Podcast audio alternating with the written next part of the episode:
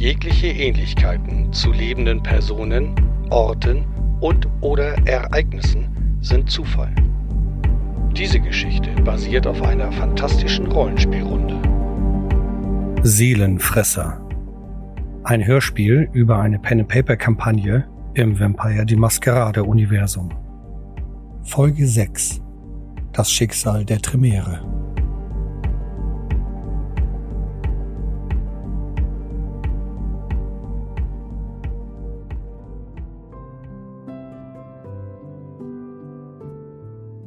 Die junge Frau zögerte eine ganze Weile, nachdem sie ihrem stillen Zuhörer von den Ereignissen um den Dünnblütigen berichtet hatte.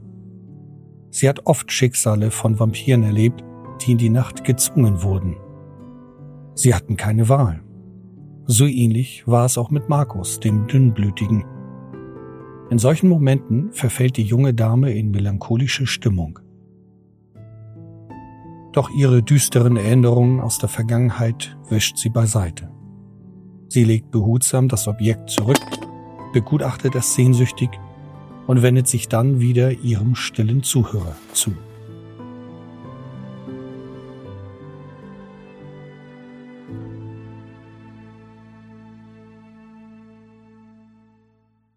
Daran bist du gescheitert, mein Liebster, mir die Gnadenlosigkeit der Vampire beizubringen. Ich war und bin zu emotional und zu menschlich geblieben, und ich bin froh darüber. Genauso froh, dass ich mich nicht mit den Hexenmeistern unserer Art auseinandersetzen musste. Ich hatte schon früh geahnt, dass die Tremere in dem Ganzen irgendwie mit involviert sind. Als ich erfuhr, dass die Geißeln die Spur Lukas zu Haus und Clan Tremere folgen, konnte ich mich an sie hängen.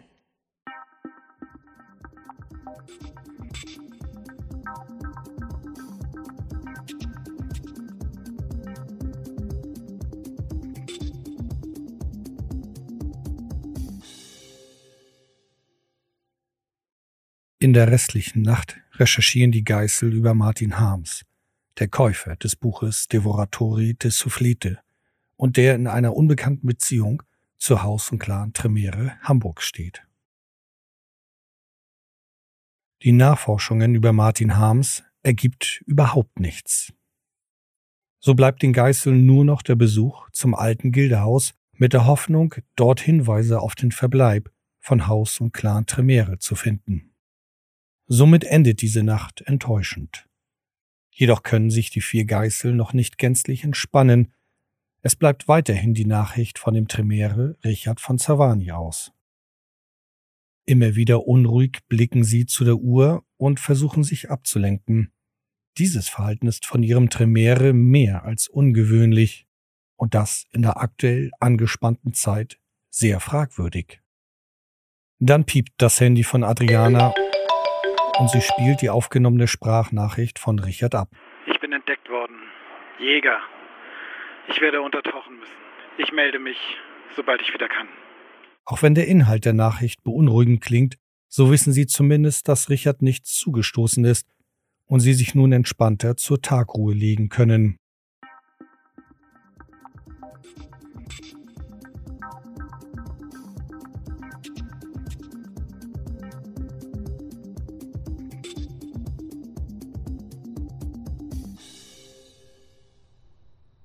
Gleich zu Beginn der nächsten Nacht machen sich die drei Geißel zum Standort des alten Gildehauses auf.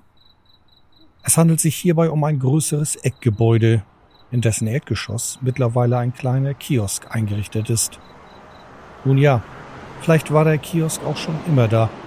Die Geißel kannten bisher nicht das alte Gildehaus. So, pass auf, Nick, hast du das Handy angestellt? Ach ja, habe ich's dabei. Mal schauen. Ja, ja, da ist es. Ähm, Hervorragend. äh, Das war der Knopf, oder? Ja, genau. Ich frage deshalb, weil ich ganz gerne wieder wie üblich erst einmal verdunkelt einen kleinen Eindruck gewinnen möchte. Und wenn ich etwas entdecken sollte, dann kann ich euch eine Nachricht schreiben. Klingt gut. Viel Spaß. So begibt sich die Malkavianerin in eine dunkle Ecke, greift auf ihre Kraft der Verhüllung zurück und sorgt nun dafür, dass andere Personen sie ignorieren wollen. Sie wird dadurch nicht wirklich unsichtbar, es ist mehr eine Massenhypnose, weswegen das Unterbewusstsein der anderen Adriana einfach nicht wahrnimmt. Jeremiah und Nick gehen derweil mit der Hündin Tia in der Gegend umher geben sich als zwei Kumpels, die mit ihrem Hund Gassi gehen, aus. Dabei führen sie nicht nur Smalltalk über Fußball und den beiden hiesigen Vereinen FC St. Pauli und dem Hamburger SV, sondern achten auch auf ihre Umgebung. Es handelt sich um eine solide Gegend, die kaum von Graffitis verunstaltet wurde und deren Gebäude gut gepflegt sind. Aus Sicht der Blutsverwandten scheinbar eine ideale Gegend, da sich Seltsamkeiten schnell herumsprechen und somit bemerkt werden. Adriana hingegen kann einen genaueren Blick riskieren und entdeckt zum einen einige Spuren von ehemaligen Sicherheitskameras. Diese sind schon lange entfernt worden, doch die Rückstände an den Häuserfassaden kann sie deutlich erkennen. Lediglich am Kiosk finden sich noch intakte Kameras. Weitere Erkundungen des Gebäudes von allen dreien lassen die Geißel den Rückschluss ziehen, dass sich vor circa einem Jahr einiges im Gebäude getan hat. Die schon entdeckten Halterungen der Sicherheitskameras sowie Anzeichen von Umbaumaßnahmen im Treppenhaus und an einigen Stellen der Fassade lassen die drei vermuten, dass eben vor etwa zwölf Monaten hier einiges umgebaut wurde. Und mittlerweile sind neben dem Kiosk die anderen Räumlichkeiten an normale Familien vermietet. Also da wurde vor etwa einem Jahr, einem Mon ein paar Monaten umgebaut. Habt ist euch das auch aufgefallen?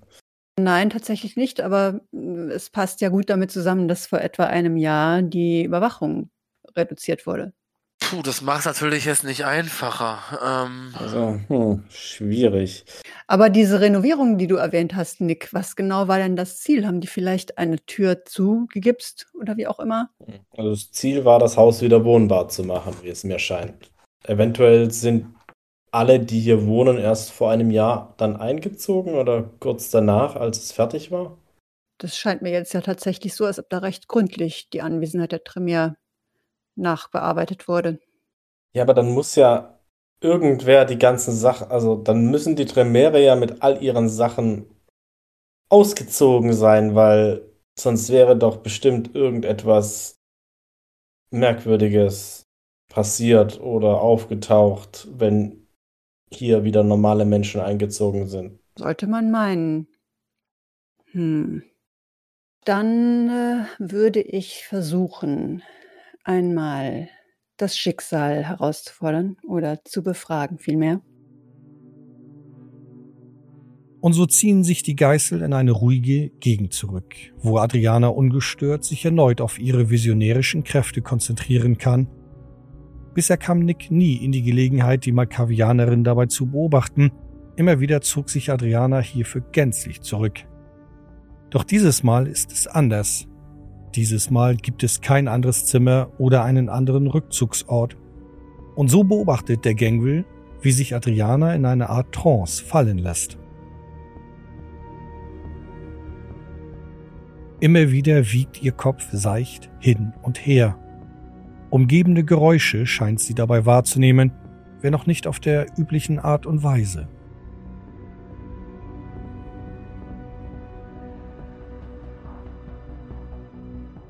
Mit einem Mal öffnet sie ihre Augen und blickt direkt in die von Nick. Der Kiosk. Der Kiosk. Ja, der Kiosk. Achso, ja, ich, ich, wir haben einen Kiosk gesehen, als wir Gassi gegangen sind. Das könnte er sein. Ja, das ist er. Und da waren auch Überwachungskameras, die auch entfernt worden sind, als die Tremere hier dieses Haus verlassen haben. Das hat einen Grund. Wir sollten diesen Grund ergründen. Und so begeben sich die drei Geißel in den Kiosk.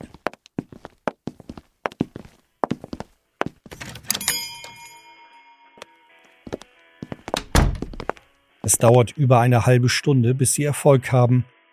Der Verkäufer gab sich als Student aus, der nachts sich etwas dazu verdient, und das hat er sehr glaubhaft vermittelt. Auch wenn Nick und Jeremiah zwar noch misstrauisch dem Ganzen blieben, hat erst Adriana den zündenden Funken ins Spiel gebracht. Und schließlich war es Nick, der seinerzeit als Anwalt mit den Worten besser umgeht als ein Toriado mit seiner Kunst. So gibt sich der Verkäufer nun ernster und bittet die drei in einer Stunde wiederzukommen, dann werden sie mehr erfahren.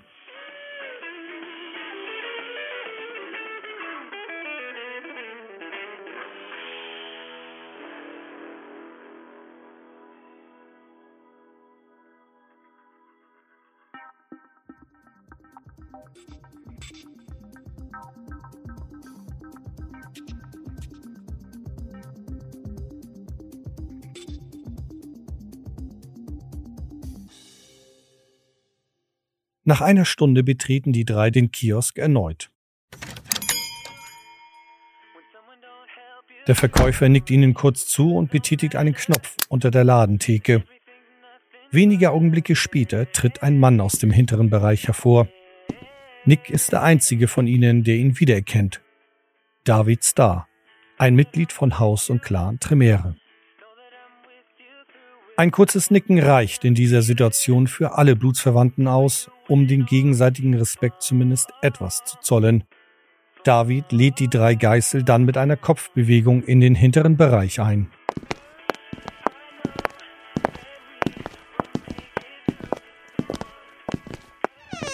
Jeremiah, Nick und Adriana haben sich alles andere vorgestellt als das, was sie hier erwartet. Ein kleines Einzimmerbüro von einem Kiosk. Überall verstreut liegen Zeitschriften, verpackte Schokoladenriegel, halb aufgerissene Kartons, überfüllte Papierkörbe. Und irgendwo in dem Chaos befindet sich ein Schreibtisch mit einem alten Computer und einigen sehr mitgenommenen Stühlen. Die Handgeste des Tremere reicht aus, dass alle Platz nehmen, so gemütlich es dieser Raum eben zulässt. Für eure Hartnäckigkeit seid ihr ja bekannt.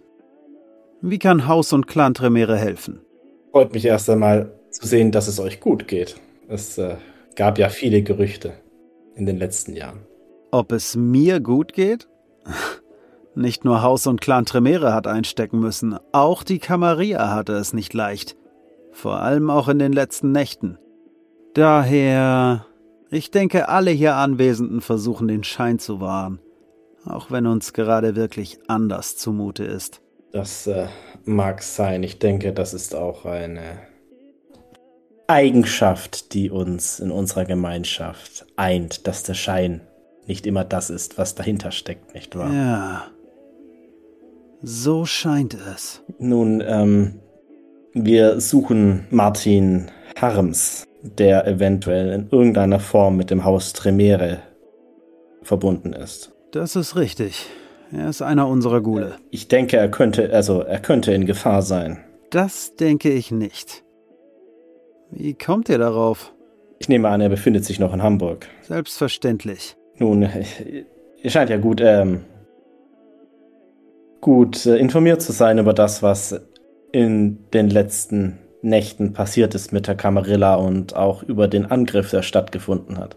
Nur weil wir uns zurückgezogen haben, heißt das nicht, dass wir blind sind. Ich glaube, Adriana, richtig? Ja, Adriana, genau.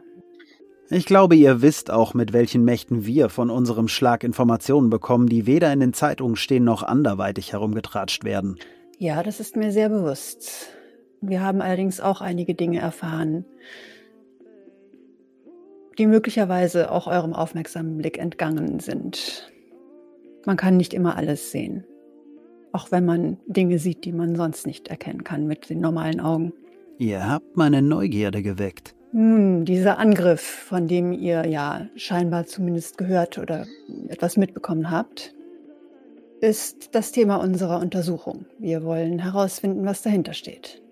Das ist nicht so wie offensichtlich, wie es vielleicht scheint. Hm. Zwei bekannte Informationen.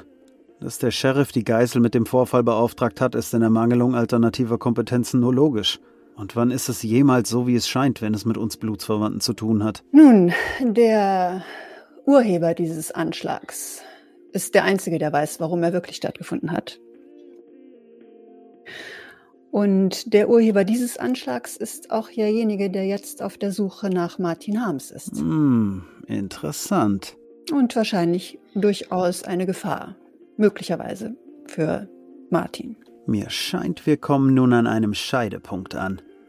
Ihr wollt doch etwas. Genau, unseren Informationen nach hat der Anstifter dieses Anschlages genug, Inform genug ähm, Möglichkeiten, Martin Harms ausfindig zu machen, weswegen das mit der Gefahr ähm, hervorgehoben wurde. Ihr kennt den Anstifter? Diese Bedrohung? Ja, wir wollen aber nicht Martin Harms schaden. Wir wollen nur Informationen. Denn ähm, wir wollen ja herausfinden, was das wirkliche Motiv dieses Anschlagverursachers war. Und das ist der Grund, wieso wir hier dieser Spur nachgehen. Und ich denke, da können Sie uns durchaus helfen. Verstehe.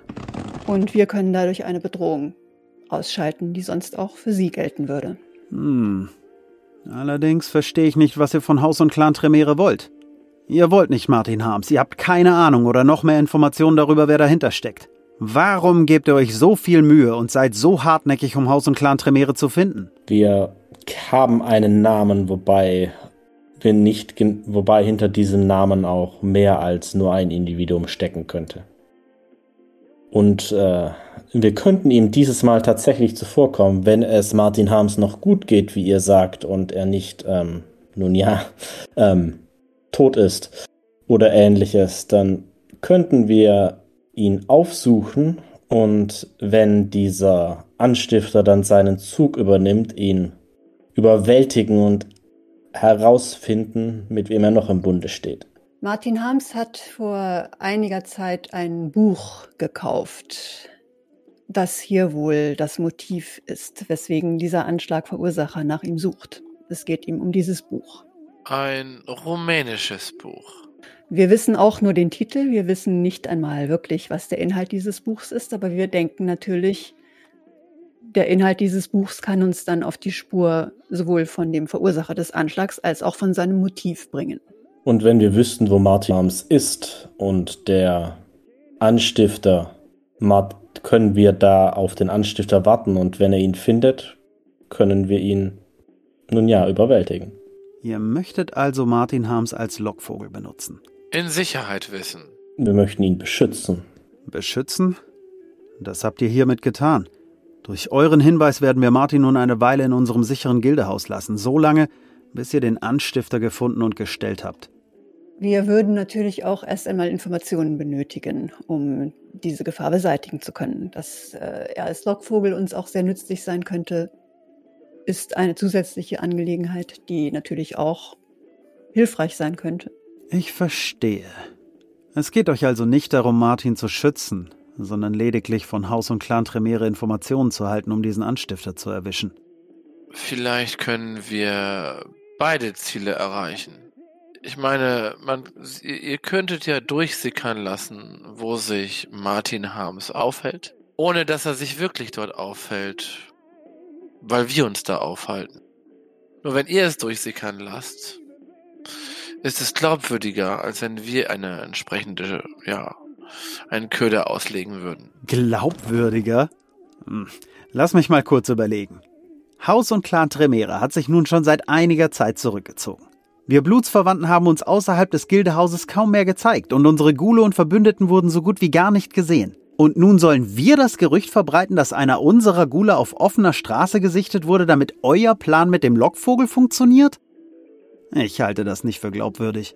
Nein, das ist nicht glaubwürdig, aber man kann etwas entsprechendes konstruieren. Er kann zum Beispiel ein weiteres Buch kaufen. So ist es. Ja, auf diese Weise Informationen unabsichtlich in Anführungsstrichen preisgeben. Beeindruckend. Nur verstehe ich immer noch nicht, was ihr von Haus und Clan Tremere wollt. Wenn ihr Martin Harms als Lockvogel haben wollt, hättet ihr das gewiss auch alleine in die Wege leiten können. Oder wollt ihr ihn doch in Gefahr bringen und Martin tatsächlich als Köder an eine Angel hängen? Wir brauchen Informationen, das sagte ich ja bereits, über dieses Buch, was er gekauft hat. Um, dem es, äh, um dieses Buch geht es ja auch unserem äh, Ziel, dem Anschlagverursacher. Und deswegen müssen wir eben über dieses Buch einige Informationen erlangen. Nicht unbedingt von Martin Harms selber, vielleicht wissen Sie ja auch schon längst Bescheid. Dann ist doch jetzt ein idealer Zeitpunkt, mir zu erzählen, um was für ein Buch es sich handelt. Devoratori de Soufflete. Seelenfresser. Ganz offensichtlich ist dem Tremere das Buch nicht unbekannt. Er verheimlicht es noch nicht einmal. Nun, Sie wissen sicherlich besser als wir, worum es in diesem Buch eigentlich geht. Und ich vermute auch, der ähm, Anschläger weiß genau, worum es in diesem Buch geht. Wer ist er, der hinter alledem steckt? Wir kennen nur seinen vorgegebenen Namen, Lukas. Ob das wirklich der richtige Name ist, muss offen bleiben. Man kann davon ausgehen, dass der Name nicht stimmt. Aber er scheint ein sehr fähiger Blutsverwandter zu sein, der er sein Äußeres entsprechend verändern kann, um nicht aufzufallen. Ein Nosferatu? Unter Umständen. Er hat so getan, als wäre er ein Nosferatu. Das muss nicht unbedingt stimmen. Hm, dann habe ich leider schlechte Nachrichten für euch. Die da wären? Ihr seid nicht einen Schritt voraus. Sondern? Und wurde er bereits gefunden und das Buch entwendet? Nein, nein, das Buch haben wir noch. Er hat es gelesen. Er hat es gelesen. Dieser Lukas oder Markus? Zumindest hat er sich Lukas genannt. Also er ist auch zu Ihnen gekommen oder ähm, wie ist das abgelaufen? Er hat einen ähnlichen Weg genommen wie ihr. Zwar schaute er sich nicht so direkt beim Kiosk um, jedoch ist es uns aufgefallen. Wir haben dann den Kontakt gesucht. Er nannte auch den Namen Martin Harms und er wollte dieses Buch. Nicht besitzen, es reichte ihm es zu lesen. Und ihr habt ihn gewähren lassen? In der Tat. Ich vermute, ihr habt ein Geschäft mit ihm geschlossen. Natürlich. Ein sehr lukratives Geschäft. Ein Geschäft, das ich auch bereit bin, mit euch einzugehen. Was war es denn für ein Geschäft? Es hat uns weitergebracht. In einer Situation, in der wir derzeit stecken, haben wir einen Schritt weitergehen können, um aus unserer Lage herauszukommen. Wir sind bereit, mit euch einen Handel einzugehen. Ich werde euch nicht nur das Buch zum Lesen zur Verfügung stellen, sondern euch auch erzählen, wonach er noch recherchiert hat. Ihr müsst wissen, wir führen unsere eigene Hamburger Chronik, eine Sammlung von Informationen aus den letzten zwei Jahrhunderten. Das und was noch alles wichtig für euren Fall ist in diesem Zusammenhang, werde ich euch erzählen, wenn ihr im Gegenzug etwas tut, was den Geißeln der Blutsverwandten gerecht wird. Welcher Gefallen wäre das? Mir ist bewusst, dass ich euch gerade die Katze im Sack verkaufen werde. Nur aufgrund der brisanten Situation bleibt mir keine andere Wahl. Noch einmal, wir von Haus und Clan Tremere sind bereit, euch zu helfen euch jede Information zu geben, die euch in diesem Fall helfen. Wenn ihr eben bereit seid, uns zu helfen. Ich kann euch leider nicht mehr sagen, außer es ist sehr schwer, weswegen wir es nicht alleine schaffen. Und es braucht tatkräftige Kompetenz. Die Kompetenz, die die Geißel gewiss mitbringen wird. Bedenkt jedoch, ihr habt entsprechend einer Person geholfen, mit einer Person einen Deal abgeschlossen, die das Elysium der Camarilla angegriffen hat. Ach bitte, das ist doch lächerlich, Geißel. Ich, ich würde, dieser Gefallen, den ihr von uns verlangt, würde der in irgendeiner Weise der Camarilla schaden? Auf gar keinen Fall. Im Gegenteil. Erfüllt ihr diesen Gefallen, wird Haus und Clan Tremere wieder aktiver. Und somit können wir auch die Camarilla so unterstützen wie vor ein paar Jahren. Nun, das hört sich doch wie eine positive Sache an, wenn dieser Gefallen uns einerseits die Informationen beschafft und dann auf der anderen Seite Haus und Clan Tremere wieder in Richtung Camarilla führt. Ist es möglich, dass wir ein wenig Bedenkzeit haben? Mir ist bewusst, welches Risiko ihr mit dem Handel eingeht. Seht es nicht, als müsstet ihr Haus und Clan Tremere blindlings vertrauen. Gewiss werden wir auch einen Vorteil aus diesem Handel schlagen. Wir sind dafür bekannt, uns zu bevorteilen. In diesem Fall ist es jedoch auch so, dass wir uns nicht ohne Grund so sehr zurückgezogen haben. Und wenn ihr den Handel eingeht und es euch gelingt, dann könnt ihr gewiss sein, dass Haus und Clan Tremere wieder aus dem Schatten hervortreten und als stabile Säule die Camarilla in Hamburg wieder tragen wird. Es stimmt, Clan Tremere war immer ein treuer Verbündeter der Camarilla bis zum plötzlichen Verschwinden und ihr seid nicht der den Anarchen beigetreten. Das heißt, es scheint schon ein ungewolltes Verschwinden gewesen zu sein. Und wenn wir euch wieder in der Camarilla hätten, wäre das eine positive Verbindung für beide Seiten, würde ich sagen. Von daher wüsste ich nicht, welcher Punkt dagegen sprechen sollte, gemeinsamen Zielen zu folgen. Es ist ja unsere Aufgabe, die Camarilla zu stützen. Also tun wir das. Naja, gut. Wenn ihr meint. Nun, es sieht so aus, als ähm, hätten wir eine Vereinbarung. Die nächsten Worte gibt der Tremere mit sehr schwerem Herzen von sich.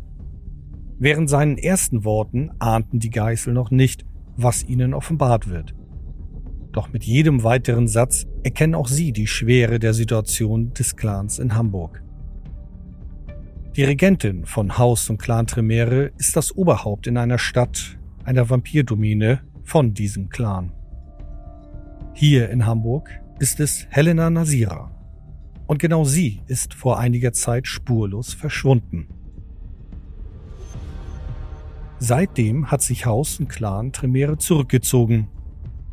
Bis vor kurzem wusste keiner etwas genaueres über das Schicksal der Regentin, bis Lukas kam.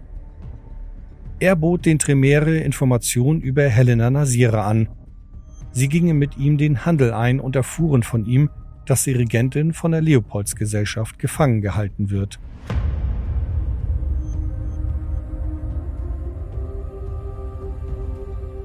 die Leopoldsgesellschaft. Eine altertümliche Bezeichnung, da dieser Orden auch aus alter Zeit stammt, angeblich von einem Heiligen mit dem Namen Leopold ins Leben gerufen, die es sich zur Aufgabe gemacht hat, Monster und Hexen zu jagen.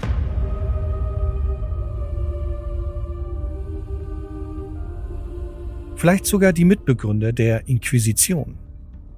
In jedem Fall sprachen die Blutsverwandten schon früher von der Inquisition, wenn sie die Leopoldsgesellschaft meinten und andersherum. Die Inquisition sowie die Leopoldsgesellschaft waren bis vor wenigen Jahren ein Relikt aus dem Mittelalter. Doch in diesem Jahrtausend tauchte die Inquisition wieder auf. Und dieses Mal noch stärker und gefährlicher für die Blutsverwandten – mit junger und erfrischender Kompetenz verstand die sogenannte zweite Inquisition die moderne Technik für sich besser zu nutzen, als es die archaischen Vampire je konnten.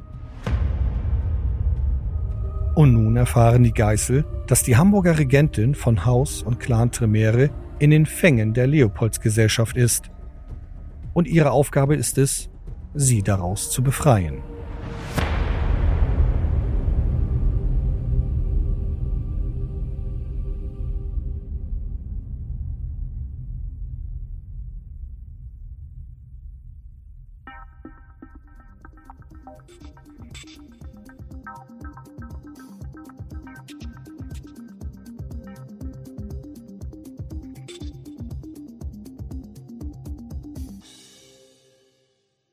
Die Inquisition.